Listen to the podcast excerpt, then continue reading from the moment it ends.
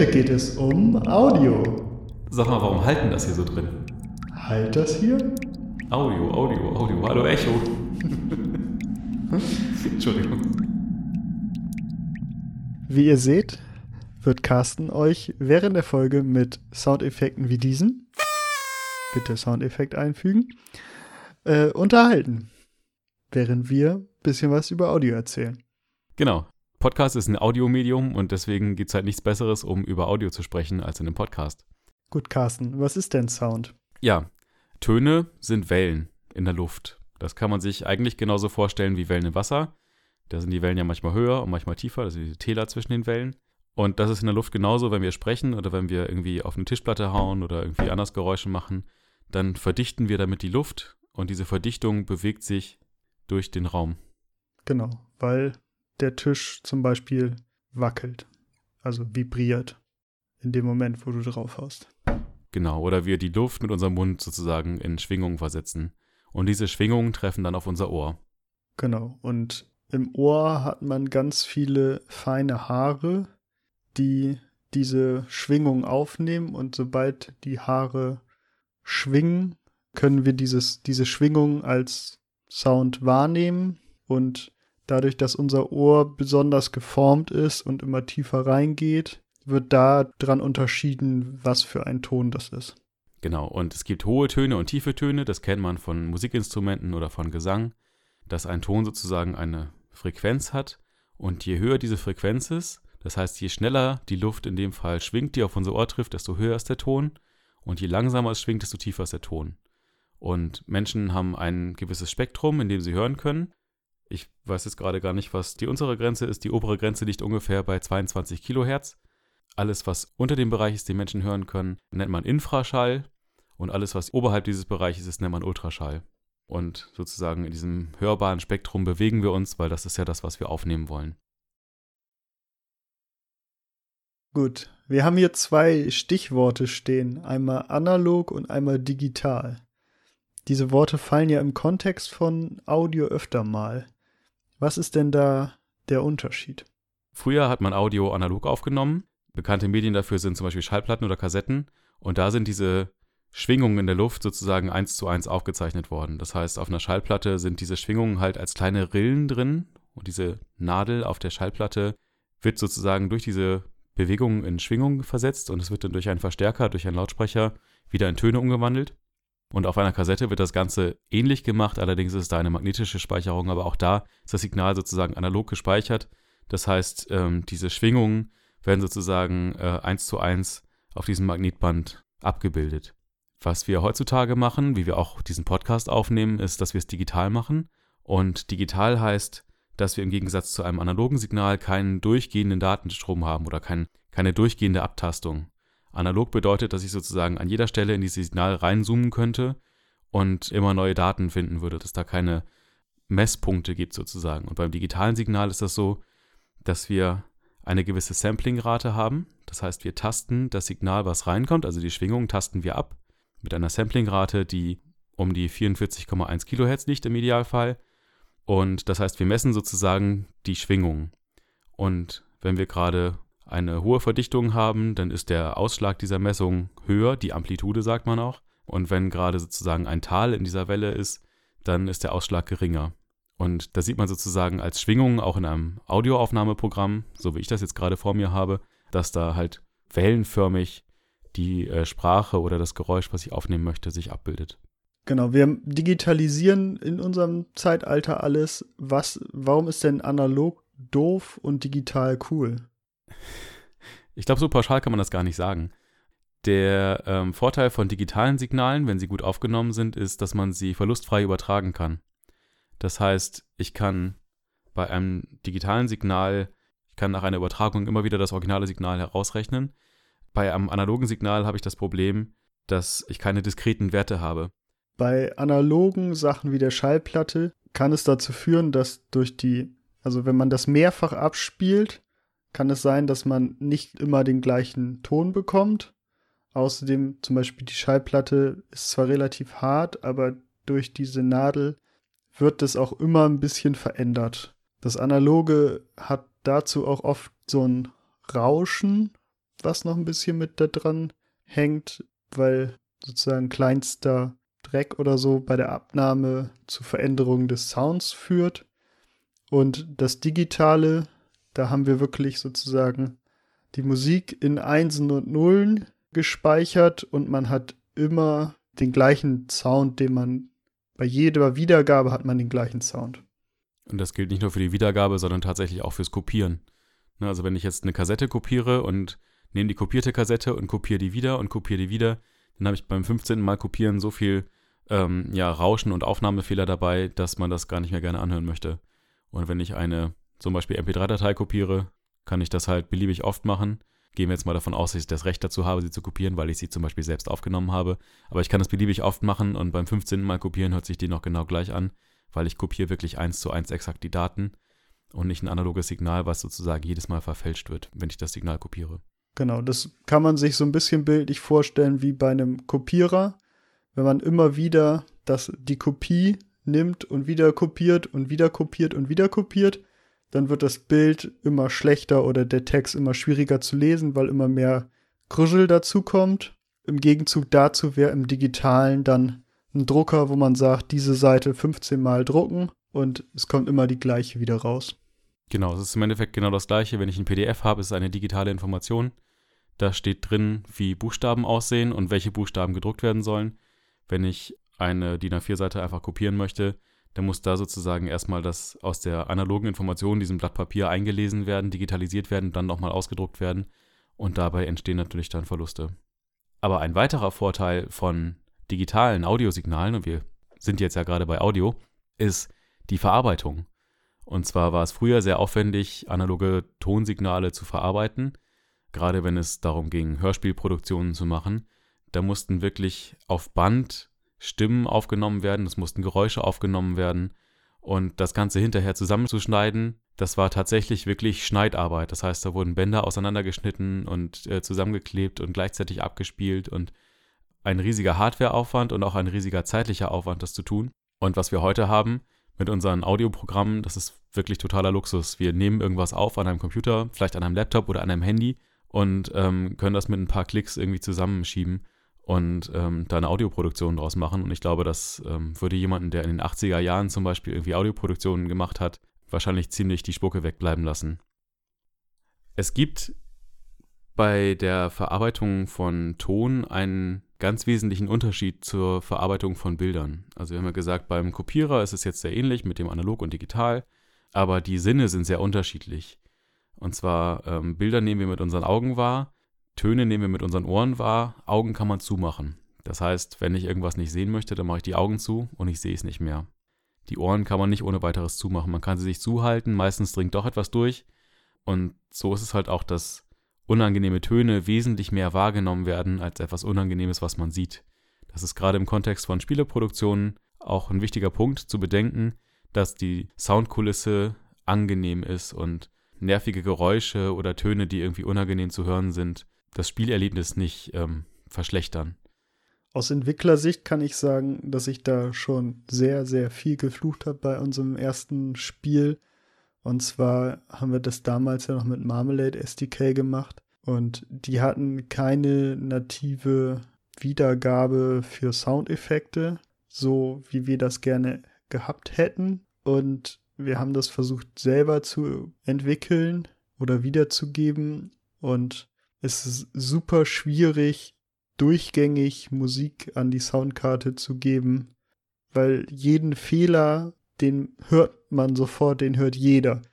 Wenn mal ein Spiel ruckelt, dann sehen trainierte Augen das, aber der Normalverbraucher, sage ich mal, der würde das vielleicht nicht mal merken, aber jeder Mensch hört, wenn die Musik stockt. Und das fällt dann sofort negativ auf. Also das ist was, wo sozusagen, da darf zumindest beim Wiedergeben kein Fehler passieren. Ja, genau, und das ist halt auch wesentlich schwieriger, das umzusetzen als bei einem Bild zum Beispiel, weil wir haben ja in unseren vorherigen Folgen auch ganz viel darüber gesprochen, zum Beispiel bei der Game Loop, dass wir möglichst viele Bilder pro Sekunde rausrendern wollen, damit das Bild sich flüssig anfühlt.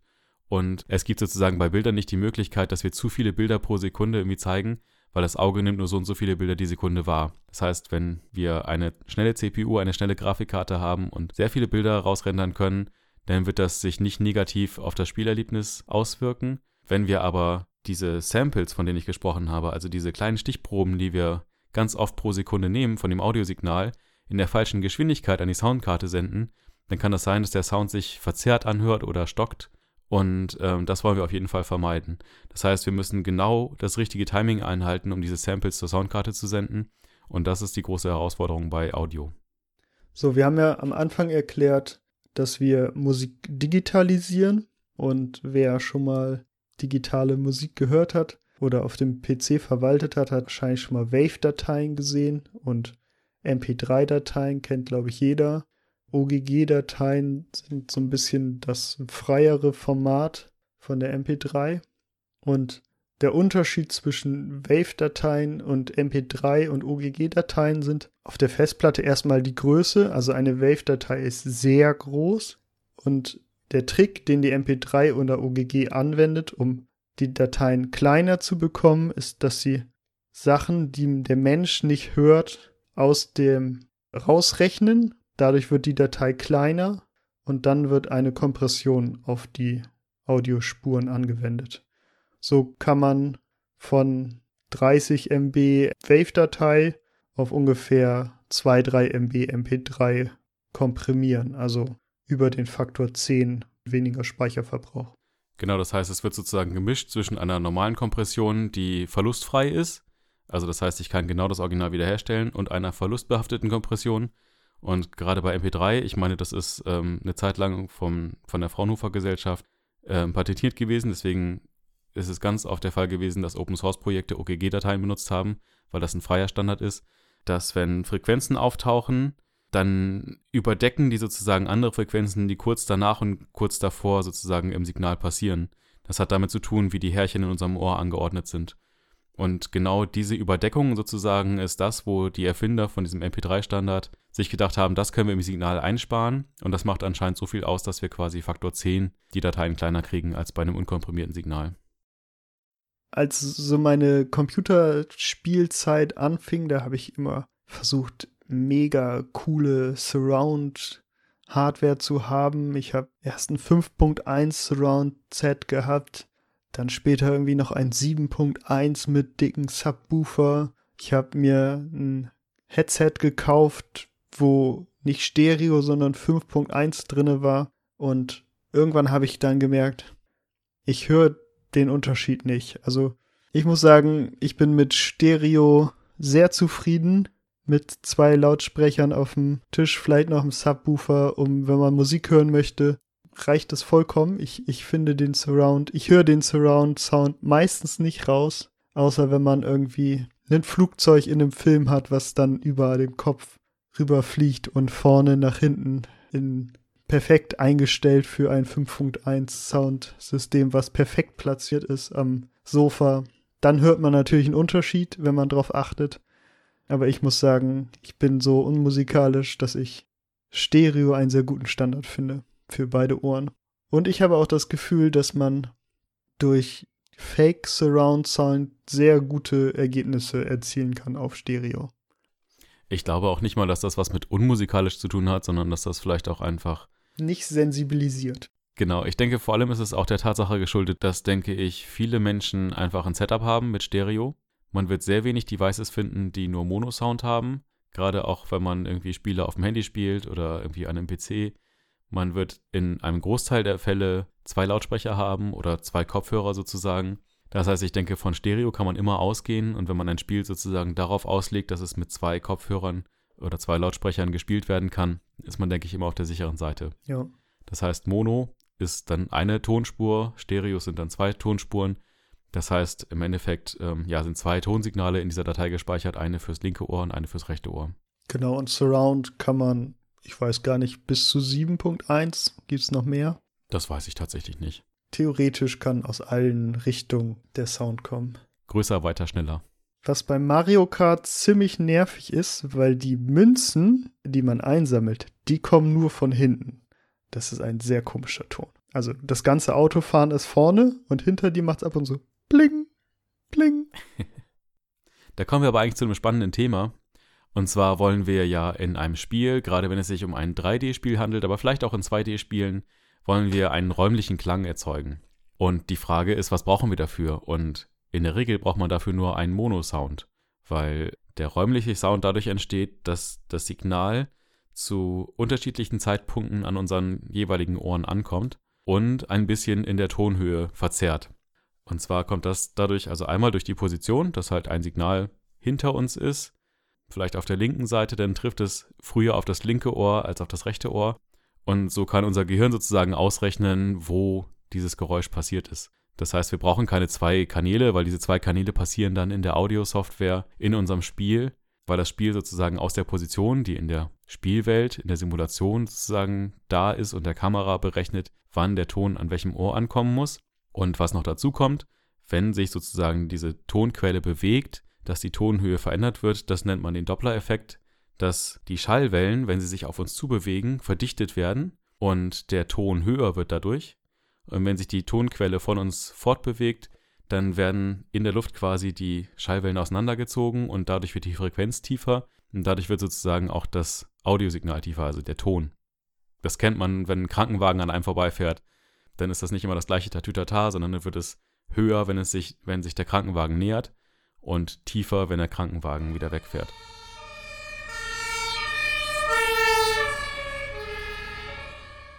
Andererseits ist es natürlich so, dass man in vielen Spielen auch Musik hat und bei Musik möchte man wahrscheinlich dann doch Stereo haben, weil die dann nicht positionsabhängig ist, es sei denn, es ist Musik jetzt irgendwie in einer Bar oder sowas, wo man in ein, im Spiel in eine Kneipe geht oder so und da Musik läuft, sondern wenn es sich um Hintergrundmusik handelt, die halt das Spielgeschehen ergänzt, aber nicht Teil des Spielgeschehens ist, dann möchte man wahrscheinlich Stereo haben, weil meistens Musik auch in Stereo abgemischt wird. Ja, in unseren Spielen benutzen wir OpenAL, die Open Audio Library. Das ist eine Standard-Schnittstelle, mit der man Musik an die Soundkarten geben kann. Hm, du vielleicht. du nicht? Ich äh, benutze STL-Mixer, aber gut. nee, genau, also, ähm, aber Somio benutzt das und, und Portaldocs, ne? Genau. so, jetzt wollen wir aber wissen, was wir brauchen an Tools, wenn wir in unserem Spiel Audio wiedergeben möchten. Da gibt es unterschiedlichste Lösungen. Eine sehr bekannte ist OpenAL. Das ist, ja, Open sagt schon ein Open Source Standard, mit dem man Audio an die Soundkarte geben kann. Das ist eine, ja, bekannte Schnittstelle. Ich glaube, man kann sogar auch 5.1 Sound damit abgeben. Aber es ist halt auch eher so eine Basic-Schnittstelle, an die man die RAW-Daten geben kann. Da kann man jetzt nicht sagen, das ist ein Soundeffekt, auf den noch Hall oder irgendwas kommen soll. Also Special Effects oder sowas gibt es in dieser OpenAL Library nicht. Genau, ich glaube, das kann man dann via Plugins sozusagen dazuladen. Ne? Also mit OpenAL kann man das tatsächlich auch machen, aber es ist nicht ja, inbegriffen. Also wie wenn man eine Taschenlampe kauft und die Batterien sozusagen selber dazu kaufen muss. Genau, also was sozusagen Ende der 90er mal irgendwie ähm, ganz weit verbreitet war, war dieses EAX, diese Environmental Audio Extensions, die von Creative Labs entwickelt wurden. Und die haben die Möglichkeit gegeben, dass man zu den Sounds, die man eigentlich aufgenommen hat, einen räumlichen Sound hinzufügt. Das heißt, wenn man sozusagen zum Beispiel ein Schwert aufnimmt, wie das irgendwie gegen den Stein haut, der macht das halt so ein Kling. Und je nachdem, wo dann der Held oder die Heldin im Spiel unterwegs ist und mit dem Schwert gegen einen Stein haut, klingt das dann jeweils anders. Das heißt, ähm, in einer Höhle wäre da ein Hall drauf. Und äh, in der freien Fläche wäre da kein Hall drauf. Und unter Wasser würde es dann auch wieder anders klingen, sind halt nur die tiefen Frequenzen da und die hohen Frequenzen wären abgeschnitten zum Beispiel. Das heißt, wir haben so, ähm, wir haben halt einen unterschiedlichen Klang, müssen aber den Ton nur einmal aufnehmen. Und dadurch haben wir auch viel mehr Variationsmöglichkeiten darin und müssen nicht dieses eine Schwert halt irgendwie in 15 verschiedenen Dateien abspeichern. Genau. Für Portalogs und äh, Samuel benutzt du OpenAL. Aber du hast dir noch was anderes angeguckt, ne? Genau. Dann habe ich mal so die kommerziellen Spiele, die ich ab und zu spiele, mir angeguckt, was die denn für Libraries benutzen. Und da ist mir aufgefallen, dass sehr oft Fmod benutzt wird. Und das habe ich mir mal nicht ausprobiert, aber die Dokumentation und ein paar Videos darüber angeguckt. Ist eine kommerzielle Lösung, die aber für nicht kommerzielle Spiele und Indie-Spiele bis 200.000 Euro Jahresumsatz umsonst ist. Also kann man da eine kostenfreie Lizenz bekommen. Und die bieten ein umfangreiches Tool zum Abmixen. Und was so ein bisschen, was ich, wenn ich es richtig verstanden habe, so besonders ist, dass man diesen Mixer auch zur Laufzeit konfigurieren kann. Also man hat einen Soundeffekt für eine Explosion und dann kann man die Explosion in dem Spiel machen und der Audiomensch, der hört sich das an und sagt, das ist zu laut, das ist zu leise. Kann, man da, kann er das sofort einstellen und diese Explosion nochmal in dem Spiel laufen lassen und sofort hören, ja, ist das besser geworden, ist das schlechter geworden, muss da vielleicht noch irgendwie ein, ja, ein Effekt drauf oder so. Also diese Sachen kann man alle zur Laufzeit einstellen und hören und sofort den Effekt sehen. Ist die Hintergrundmusik zu laut, zu leise an irgendwelchen Stellen? Ist, ist äh, Voice, also Sachen, die geredet werden, werden die überdeckt von der Hintergrundmusik. Mache ich das Gerede lauter oder mache ich die Hintergrundmusik leiser? Solche Sachen kann man da sofort einstellen und hat ein sehr gutes Feedback sofort. Ja, ich bin ja mal ein Freund von Open Source Libraries. Dieses OpenIL ist wie gesagt Open Source. Allerdings ist das unter der LGPL-Lizenz verfügbar. Das heißt, wenn man das benutzen möchte, ohne seine Software unter der LGPL-Lizenz veröffentlichen zu müssen, darf man das nur dynamisch linken und darf das nicht statisch mit in seinen Code rein linken.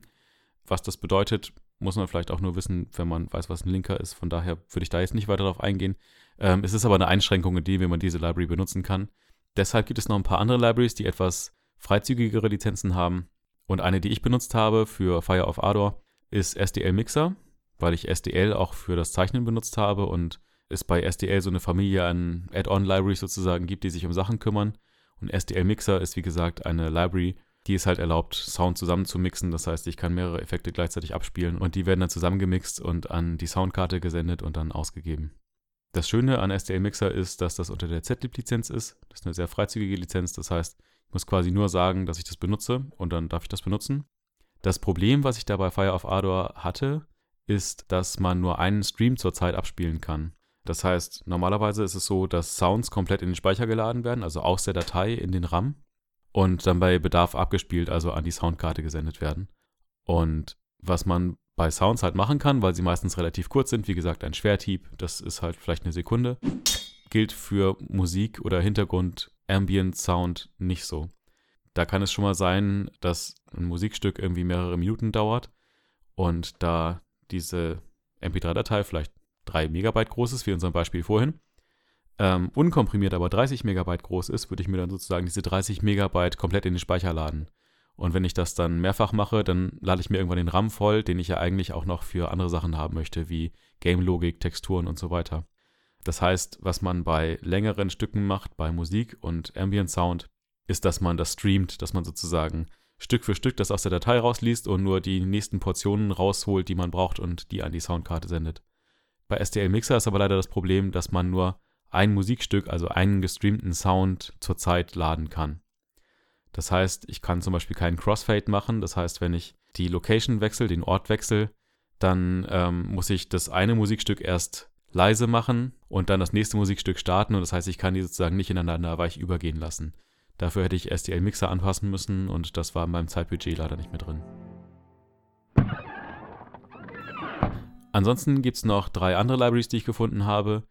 Die vielversprechendste davon heißt So Loud.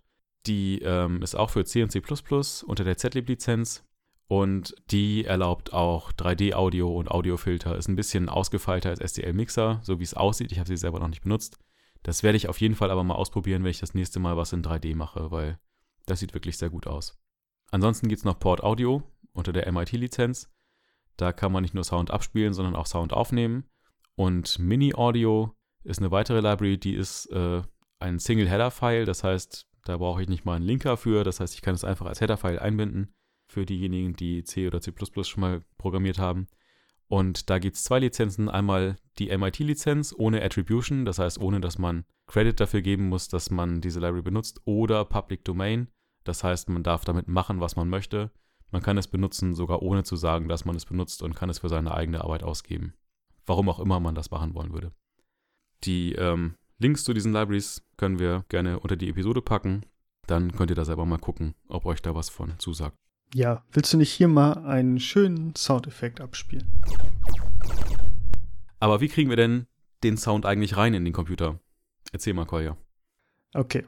Wir stecken ein Mikrofon an, an unseren Computer, wenn es nicht schon irgendwo ein Mikro hat. Und dann drücken wir in einem Programm unserer Wahl auf Aufnahme. Du hast hier jetzt mehrere aufgelistet, von denen ich Audacity kenne. Die anderen musst du, glaube ich, später selber erklären. Audacity ist, ja, ich würde sagen, ein sehr zuverlässiges Tool, was hier heute auch ja wieder mitläuft, um unsere Aufnahme aufzunehmen. Ja, ein Tool, aber mit oder wenig viel Hackmack, mit dem man Audiodateien bearbeiten, aufnehmen und schneiden kann. Genau. Audacity ist vielleicht im Vergleich zu anderen Audioaufnahmeprogrammen ein bisschen simpler gestrickt. Es gibt ja ähm, ganz viel im Profibereich. Der Vorteil von Audacity ist einfach, es ist kostenfrei und es ist Open Source. Und stabil. Deswegen ist die Hürde, es zu benutzen, relativ niedrig und es kann alles, was wir brauchen und es läuft stabil, genau. Ansonsten eine Alternative von den Machern, die auch damals Winamp gemacht haben, gibt es Reaper. Das ist ein bisschen ausgefeilter, hat eine etwas modernere UI und vor allem nicht destruktives Editieren, was bei Audacity ein bisschen ein Problem ist, dass wenn ich etwas abschneide und das dann speichere oder wenn ich irgendwas leiser mache und dann speichere, dann habe ich das Signal wirklich verändert. Bei Reaper ist das so, dass er das Original speichert und diese ganzen Veränderungen, die ich darauf anwende, einfach als Veränderungen speichert und dann anwendet, wenn ich sozusagen abspiele oder exportieren möchte. Ansonsten möchte man ja nicht nur Ton aufnehmen, sondern wir wollen vielleicht auch Töne generieren oder vielleicht auch Musik generieren. Für das Generieren von Tönen gibt es die Familie dieser ja, kleinen Tools. Ich weiß gar nicht, was das erste war, ob das SFXR oder BFXR war. Ich glaube ursprünglich ein kleines Flash-Tool, was man im Browser benutzen konnte. Jetzt ist Flash tot, jetzt gibt es das als ähm, Desktop-Variante auch.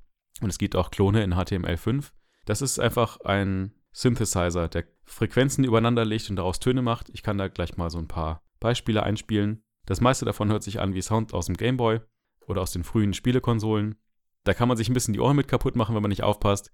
Aber für so simple Sounds wie Springen, Münzen einsammeln, ähm, Laserschüsse, Explosionen oder sowas, das kann man ganz gut damit machen, dass man verschiedene Frequenzen übereinander legt und die dann hoch oder runter pitcht und ähm, einfach ein bisschen damit rumspielt. Ein Stückchen weiter geht dann Beatbox. Das ist ein HTML5-Tool, was man online kostenfrei verwenden kann. Da kann man sich kleine Muster zusammenklicken aus Gepiepse und aus verschiedenen Instrumenten. Und diese Muster werden dann immer wiederholt und dann kann man einfache Melodien zusammenklicken, die so ein bisschen auch wieder an ähm, Gameboy oder NES, SNES Musik erinnern. Die Musik in unserer Plattformerfolge am Anfang ist zum Beispiel mit Beatbox gemacht. Und wer es noch ein bisschen ausgefeilter haben möchte, dem kann ich LMMS ans Herz legen. LMMS stand früher mal für Linux Multimedia System. Mittlerweile heißt die Abkürzung, glaube ich, nichts mehr, weil das nicht nur mehr für Linux verfügbar ist, sondern auch unter Windows funktioniert. Ich meine auch unter Mac. Ja, und das ist eine richtige Digital Audio Workstation, wo man Noten platzieren kann und ähm, Instrumente darauf ansetzen kann und richtig Musik mitmachen kann. Das ist das Tool, wo zum Beispiel unsere Intro- und Outro-Melodie mitgemacht ist. Da kann man dann auch virtuelle Instrumente reinladen. Ich glaube, das würde den Rahmen der Folge sprengen, wenn wir jetzt auch noch über virtuelle Instrumente sprechen würden. Aber auf jeden Fall kann man sich das mal angucken, vielleicht auch mal ein YouTube-Video dazu angucken, wenn einen das interessiert. Damit kann man Musik machen und es ist auch ein Open-Source-Tool. Es ist kostenfrei zu benutzen und für die gängigen Plattformen verfügbar. Und jetzt möchtest du uns doch bestimmt erzählen, wie du fast berühmt geworden bist. fast berühmt geworden. ähm, ja, es fing damit an, dass auf Twitter ich einen Aufruf gefunden habe, dass jemand für sein Spiel Voice Actors sucht. Dieser Mensch ist ein Indie-Entwickler, der ein Point-and-Click-Adventure entwickelt und per Kickstarter das Stretch Goal erreicht hat, dass Voice Acting ins Spiel reinkommt. Und jetzt hat dieser Mensch Voice Actors gesucht. Und um es kurz zu machen, ich habe es versucht und ich bin nicht genommen worden. Das ist auch okay für mich. Was ich sehr cool fand an dieser ganzen Geschichte war die Vorbereitung, die in dieses Projekt geflossen ist.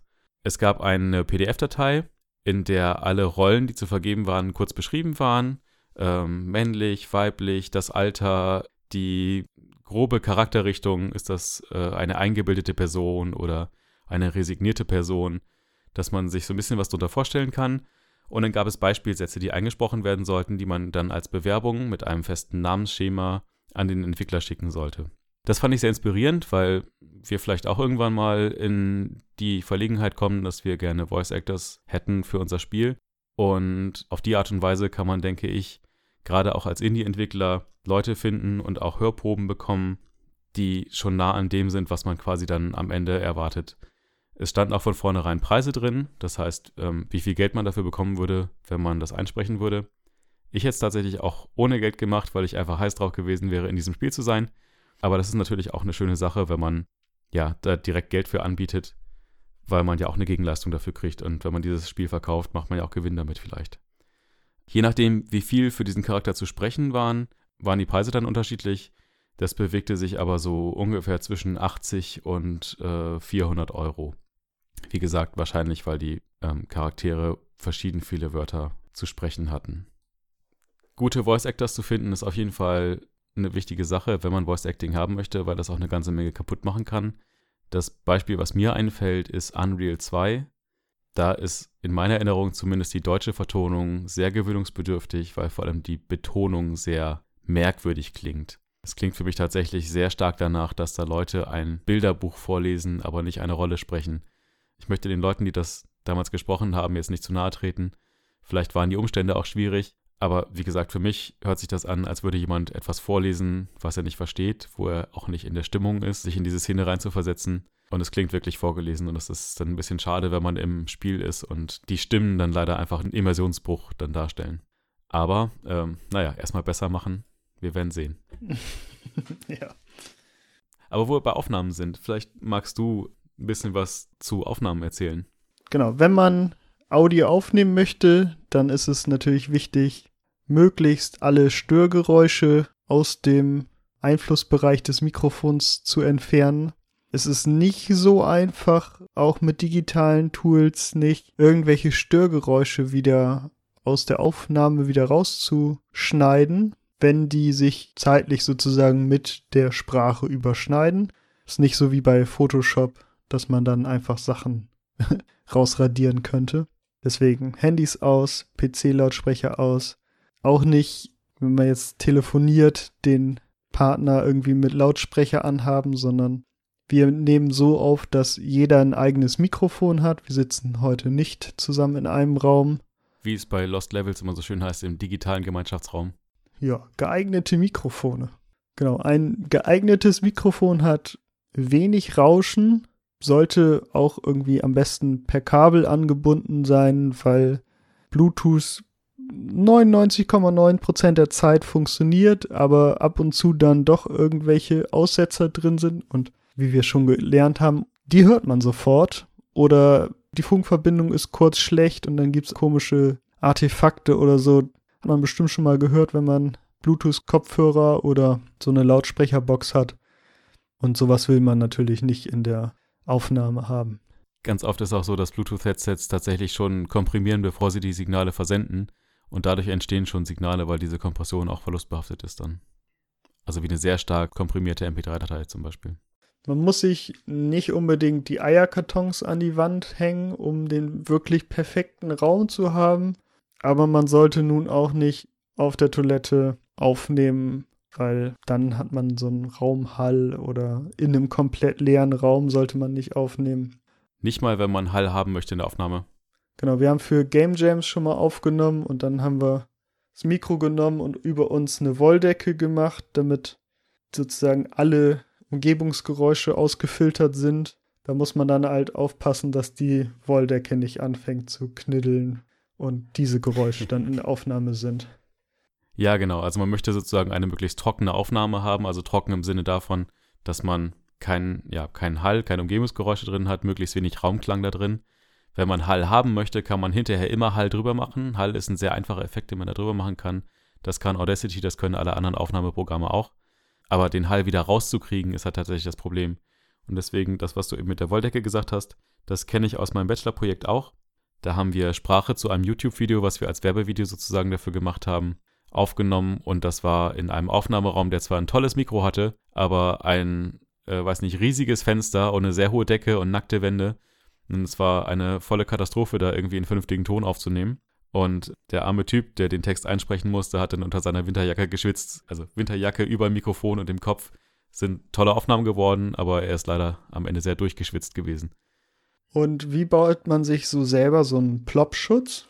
Das, ähm, genau, ein Plopschutz ist auch gut. Das sind diese komischen runden Teller, die ganz oft vor Mikrofonen sind, die verhindern, dass harte P- und T-Laute so ein Ploppen im Mikrofon hervorrufen.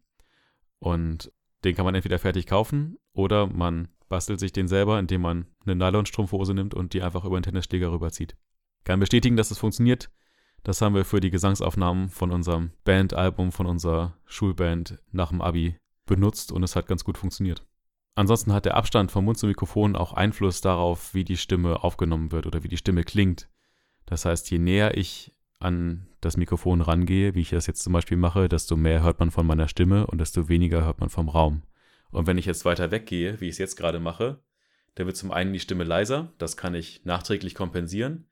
Man hört aber auch mehr vom Raum, ähm, weil ich sozusagen alles, was ich lauter mache, auch den Raumklang lauter mache. Es hört sich weniger intim an und je nachdem, was ich halt möchte, ich komme jetzt wieder ein bisschen näher ans Mikrofon ran, je nachdem, was ich möchte, muss ich halt den Abstand von meinem Mund zum Mikrofon ein bisschen einstellen. Und was man halt bei so Aufnahmen, wie wir sie jetzt machen, wo man darauf achten sollte, ist, dass der Abstand ungefähr konstant ist. Das gelingt uns, denke ich, auch nicht immer, aber man übt ja und man wird besser. Genau. Und jetzt kommen wir noch zu den Geräuschen. Genau, lass mal was machen, was Spaß macht jetzt hier. genau, jetzt machen wir was, was Spaß macht. Und zwar Geräusche, die man nicht mit dem Mund macht. Wie dieses jetzt, was Carsten jetzt einspielen wird. Oh, wobei da gab es mal eine tolle Challenge beim Global Game Jam, dass alle Geräusche nur im Mund gemacht werden durften, ne? ja, das, also das ist auch sehr lustig. In einem unserer letzten Spiele äh, haben wir das umgesetzt. Also alle Effekte sind halt Plong, Bang, Bing, Bom und Yippie. also selbst eingesprochen gebeatboxte Effekte. Ist auf alle Fälle lustig und für einen ersten Prototypen ja super ausreichend. Na, oder halt einfach als Artstyle, ne? Also, wenn man das dann ordentlich macht, dann kann das, denke ich, auch ein Artstyle sein. Genauso wie ja Pixel Art auch ein Artstyle ist. Und das nicht einfach nur ist, naja, man kann es halt nicht fotorealistisch, also macht man Pixel Art, sondern es ist halt einfach ich denke, ein, ein Stil, wie gesagt, wenn es sauber ausgeführt ist. Ja, genau, aber man kann halt auch richtig Geräusche aufnehmen. Und ähm, Leute, die sowas machen, heißen Foley Artists. Da gab es neulich auch eine Folge von ähm, Okay Cool, auch ein Podcast, den wir hier gerne verlinken können, mit einer Frau, die auch Foley Artist ist und ja professionell für Filme und für Spiele Geräusche macht. Da gibt es auch immer ganz tolle YouTube-Videos irgendwie, wie man das machen kann. Weiß nicht, erzähl doch mal also was ziemlich oft benutzt wird, ist irgendwie Obst, Manchen anstatt irgendwelche Köpfe von Zombies, die man eh nicht hat. Dann haben wir für das Trampolin in unserem ersten Spiel Somjöl ein Lineal auf dem Tisch gelegt und etwas über die Tischkante hinweggelegt und wenn man das dann in Schwingung versetzt, ergibt es so ein Geräusch. Die Star Wars die, die ersten Lichtschwerter waren irgendwie, wenn man ein Mikrofon an einer laufenden Mikrowelle vorbei äh, führt, dann ergibt sich so ganz komische Geräusche, die sie dann dafür benutzt haben, um das abzumischen. Ähm, ja, was auch sehr lustig ist, also fast noch lustiger manchmal als, als das, was man sich da anhört, ist, wenn man zum Beispiel bei der, zu den drei Fragezeichen zum Live-Auftritt geht sind die drei Fragezeichen auf der Bühne und erzählen ihre Geschichte.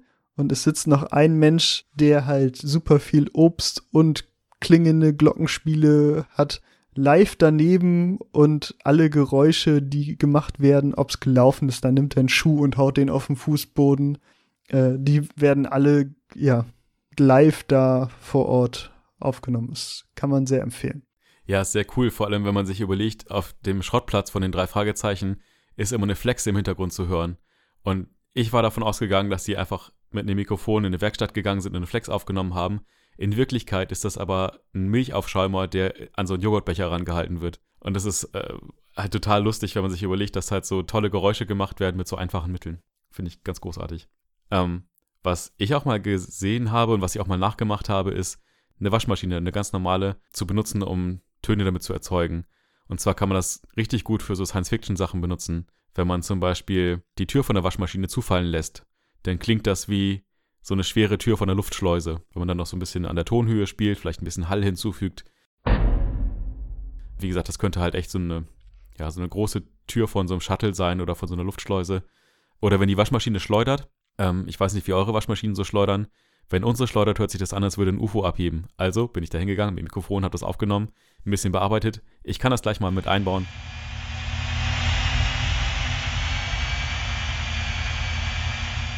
Ich finde, das hört sich an wie ein Raumschiff, was abhebt. In Wirklichkeit ist es unsere Waschmaschine, die gerade schleudert. Also da kann man sehr viel Spaß mit haben. Wie gesagt, da muss man einfach kreativ sein und so ein bisschen gucken, was brauche ich, wie kriege ich das hin. Ja, muss ich jetzt wirklich ein Schwert aufnehmen oder kann ich auch einfach eine Gabel und ein Messer aneinander hauen und das vielleicht ein bisschen in der Tonhöhe modifizieren? Vielleicht klingt das dann auch schon ganz gut. Ich habe leider die Aufnahme nicht mehr, aber die Ampeln in Sydney, die hören sich an wie so ein Super Nintendo-Klassiker. Das ist so richtig, da habe ich jedes Mal gute Laune bekommen, als grün wurde. ja, sehr cool. Das ist in ähm, Irland auch so, also gerade Dublin, da machen die Ampeln auch lustige Geräusche, so ein bisschen wie so, ein, wie so eine Laserkanone, wenn es grün wird.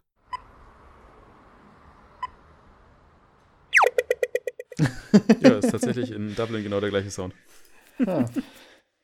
Ja, genau. Also wie gesagt, man kann sich auch äh, an, man kann sich auch auf diversen Plattformen Sounds runterladen. Da ist natürlich wichtig, dass man auf die Lizenz achtet. Auch bei Sounds, genauso wie bei Softwarebibliotheken, gibt es natürlich Bedingungen, unter denen man die benutzen darf. Man kann sich Sounds kaufen, man kann sich kostenlose Sounds runterladen, kann die dann modifizieren, je nachdem, was die Lizenz gerade hergibt. Ich versuche meistens Sounds zu benutzen, die unter der Public Domain Lizenz, beziehungsweise ist ja keine Lizenz, also die unter der Creative Commons Zero Lizenz stehen, quasi in der Public Domain verfügbar sind. Das heißt, ich muss mir keine Gedanken darum machen, irgendwen mal zu vergessen zu crediten. Ich versuche das dann trotzdem zu machen, wenn ich irgendwas von fremden Leuten benutze, dass ich die Leute erwähne. Aber wenn sie sozusagen das explizit hinschreiben, dass ich es nicht machen muss, dann ist es nicht schlimm, wenn ich es vergesse. Ansonsten zum Thema Sprachaufnahme gibt es einen Podcast, auf den ich gerade kürzlich gestoßen bin. Das ist der unaussprechliche Podcast mit Betonung auf Sprechen. Das ist ein Podcast von Louis Proll und Lara Loft. Louis Proll kennt man vielleicht von YouTube-Hörspielen, die er selber produziert. Er arbeitet aber auch professionell als Sprecher. Und Lara Loft kennt man vielleicht, weil sie Videospiele streamt, aber auch als Sprecherin arbeitet. Die beiden sprechen da sehr viel darüber, über das Sprecherdasein, geben Tipps, welche Mikrofone zum Beispiel auch gut sind, wenn man selber sprechen möchte, worauf man bei einer Aufnahme achtet. Also da kann man, glaube ich, sehr viel mitnehmen. Ansonsten, wie gesagt, der OK Cool Podcast über Foley Art. Und ansonsten kann ich noch ein YouTube-Video empfehlen, in dem darüber gesprochen wird, wie man Stimme am besten aufnehmen und abmischen kann für einen Podcast. Gut. Und ihr seid alle natürlich eingeladen, uns irgendwelche coolen Samples oder Musik oder so zu schicken. Jetzt kommen wir zum unangenehmen Teil. Hast du einen Witz? Chuck Norris kann YouTube-Videos ausdrucken. Mit Ton. Beruflich bin ich Tontechniker. Cool. Ich habe auch mal getöpfert, aber nur so als Hobby. Ich habe gerade in der Heliumfabrik gekündigt. Es hat mir endgültig gereicht, dass man in diesem Ton mit mir gesprochen hat. Ja, entschuldigt uns die kleine Karlauer Orgie. Wir konnten uns ehrlich gesagt nicht entscheiden, welcher Witz jetzt der schlechteste ist. Hoffentlich hat euch diese Folge wieder Spaß gemacht. Sicherlich hätte man hier und da noch ein bisschen mehr in die Tiefe gehen können, zum Beispiel auch bei der Soundaufnahme. Man kann nämlich wunderbar mit so einem mobilen Aufnahmegerät durch die Welt laufen und Geräusche suchen. Das macht richtig Spaß und vor allem auch die Nachverarbeitung im Audioprogramm kann echt spaßig sein. Ich möchte mich übrigens auch nochmal in aller Form dafür entschuldigen, dass manchmal so ein Knacken zu hören ist. Das kommt noch mit auf unsere Checkliste vor dem Podcast zusehen, dass der Schreibtischstuhl nicht knackt, wenn man sich darauf bewegt. Das lässt sich leider im Nachhinein nicht mehr so richtig gut rausschneiden. Ich hoffe, ich habe die schlimmsten Stellen erwischt, aber es könnte sein, dass euch das bei der Folge aufgefallen ist. Ansonsten, wenn ihr uns Feedback geben wollt zu dieser Episode oder Themenvorschläge oder wenn ihr einfach nur sagen möchtet, dass wir einen gewissen Themenbereich mehr beleuchten sollen, vielleicht sprecht mal mehr über Programmierung oder sprecht mal mehr über Engines, dann freuen wir uns natürlich, wenn ihr uns das einfach sagt. Erreichen könnt ihr uns über diverse Kanäle. Wir treiben uns auch zum Beispiel öfter mal im Discord vom Game Dev Podcast rum. Das ist eine nette Runde von Spieleentwicklerinnen und Spieleentwicklern, die sich da austauschen und ähm, ja, ein lauschiges Plätzchen. Ansonsten findet ihr uns unter www.hobbyspieleentwicklerpodcast.de und alle weiteren Links zu Social Media und Co. findet ihr auch auf der Seite. Ansonsten fällt mir nichts mehr ein. Von daher wünsche ich euch eine schöne Zeit und bis zum nächsten Mal. Ciao!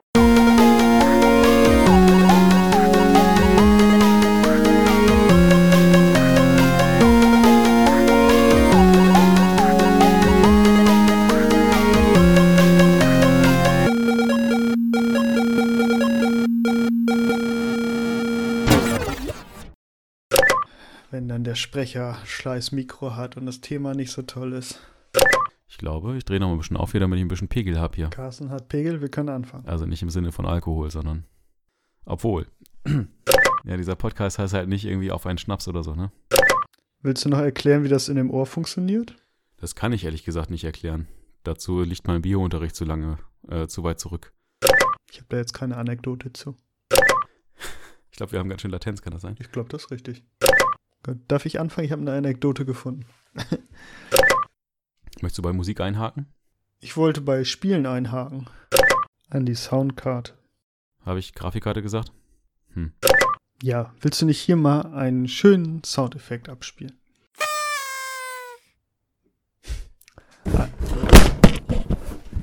Jetzt hast du einen guten, guten Soundeffekt hier. Einmal Mikro auf den Boden knallen. Wir, wir können die Folge einfach mit einem Mic Drop beenden. Oh, da du aber ordentlich was zu schneiden.